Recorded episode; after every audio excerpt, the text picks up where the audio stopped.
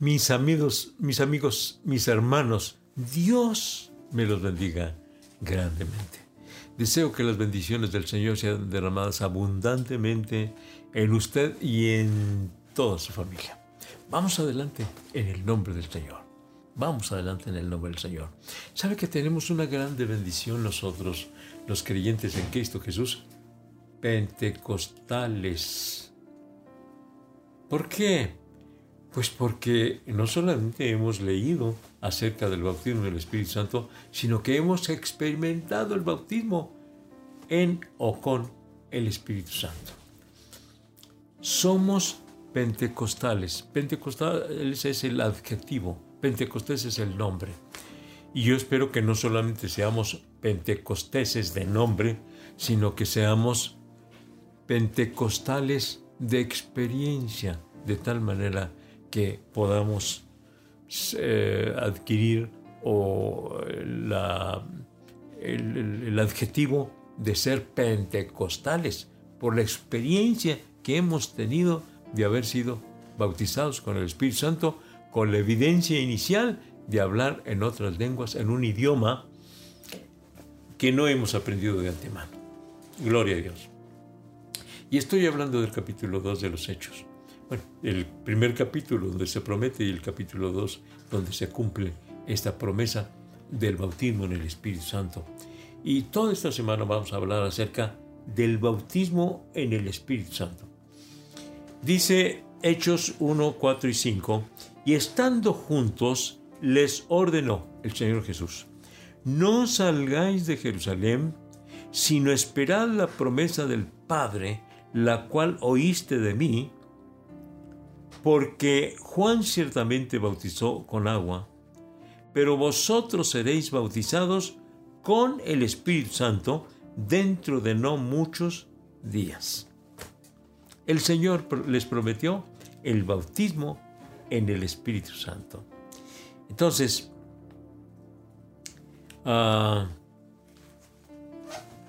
el bautismo en el Espíritu Santo es una experiencia extraordinaria maravillosa. Y bueno, cada día voy a estar mencionando la diferencia de la obra del Espíritu Santo en la salvación, cuando te redarguye de pecado, cuando aceptas a Cristo y es, eres transformado, ahí está la presencia del Espíritu Santo. Pero después viene la experiencia del bautismo en el Espíritu Santo, porque los que estaban allí en el aposento alto eran discípulos del Señor. Entendemos que ya habían aceptado a Cristo como su Salvador, pero luego fueron bautizados con el Espíritu Santo.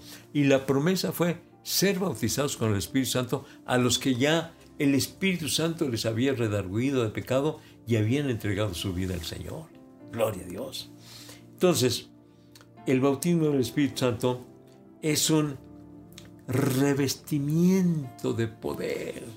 ¿Y cómo necesitamos ese revestimiento de poder, porque constantemente nos encontramos con situaciones adversas que amenazan, eh, nos amenazan con ya no poder seguir en la vida cristiana. Y ahí está el Espíritu Santo ayudándonos. He estado yo mencionando que el Pedro, antes del bautismo, fue muy distinto al Pedro de después del bautismo en el Espíritu Santo. Antes del bautismo en el Espíritu Santo, Pedro fue muy inconstante, fue, eh, prometió yo te seguiré si es posible hasta la muerte y huyó a la hora de que aprendieron al Señor Jesucristo, eh, negó al Señor Jesucristo, blasfemó para identificarse con los que no eran seguidores de Cristo, eh, le cortó la oreja a Malco, en fin, fue eh, muy difícil, muy, muy, muy impulsivo Pedro y también muy inconstante. Pero después del bautismo del Espíritu Santo, Dios hizo de Pedro un hombre fiel, constante, valiente, decidido, lleno del poder del Espíritu Santo. Y a mí me, asombra mucho y hasta la fecha no he podido yo eh, claramente entender eh, qué es lo que quiere decir la palabra de Dios cuando dice que traían los enfermos ante Pedro para que aunque fuera la sombra de Pedro, pasara sobre los enfermos. O sea, que los enfermos sanaban. Y hay un coro que dice, era la sombra de Pedro, no era, no era la sombra de Pedro, era el Espíritu Santo. Y claro, nosotros no tenemos ningún poder, menos la sombra. Es el Espíritu Santo.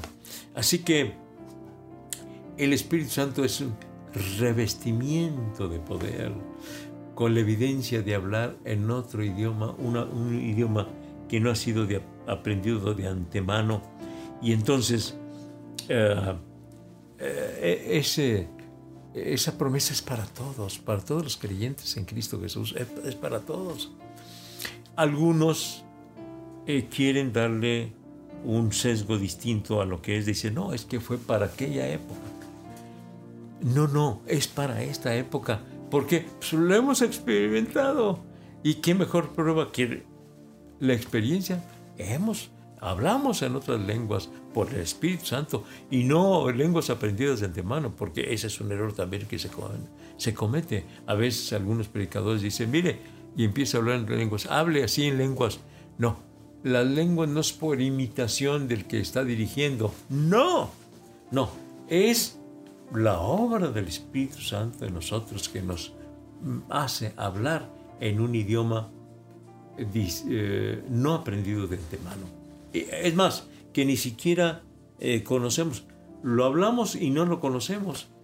Ha habido casos en que extranjeros vienen a, esa congregación y escuchan que están hablando en el idioma de él. Dicen, oiga, ¿dónde aprendió ese, eh, el idioma mío de donde yo vengo? No, no, yo no lo he aprendido. ¿Estaba usted hablando? Eh, no, no, no. Yo nunca, supongamos que fuera de alemán, nunca he ido a Alemania, no conozco nada de alemán. Pues estaba hablando en alemán, pues por el Espíritu Santo. Gloria a Dios. Entonces, necesitamos el bautismo en el Espíritu Santo para vivir cada día la vida cristiana. Nos da poder. Y la evidencia inicial es hablar en lenguas desconocidas. Los primeros cristianos tuvieron otra experiencia, que se aparecieron lenguas de fuego sobre sus cabezas y que el lugar donde estaban este, tembló, vino un viento recio y tembló ahí la casa donde estaban y empezaron a hablar en otras lenguas. Entonces, ha habido casos, nos han contado de casos de ciertos lugares, de ciertos templos, donde se ha visto fuego arriba de los templos y han venido los bomberos para querer apagar el fuego y no, es el fuego del Espíritu Santo.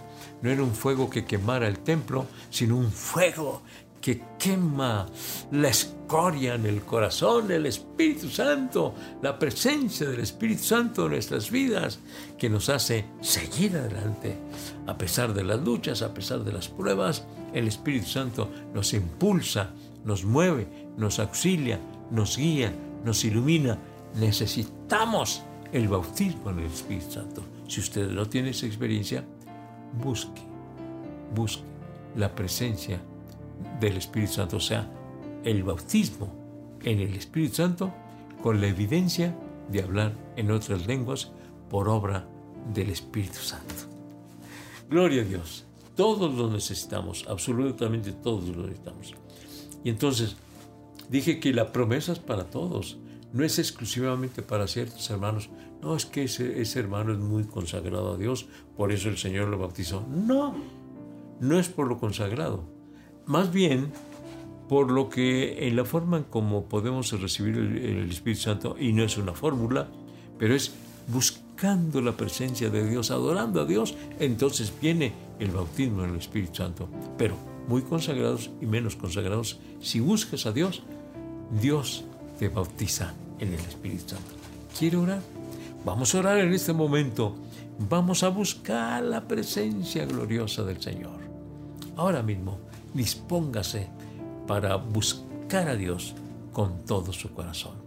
Aquí estamos, oh Padre Celestial, sabiendo que para nosotros es la promesa y para nuestros hijos, para todos aquellos cuantos el Señor salve, para nosotros y para ellos es la promesa del bautismo en el Espíritu Santo.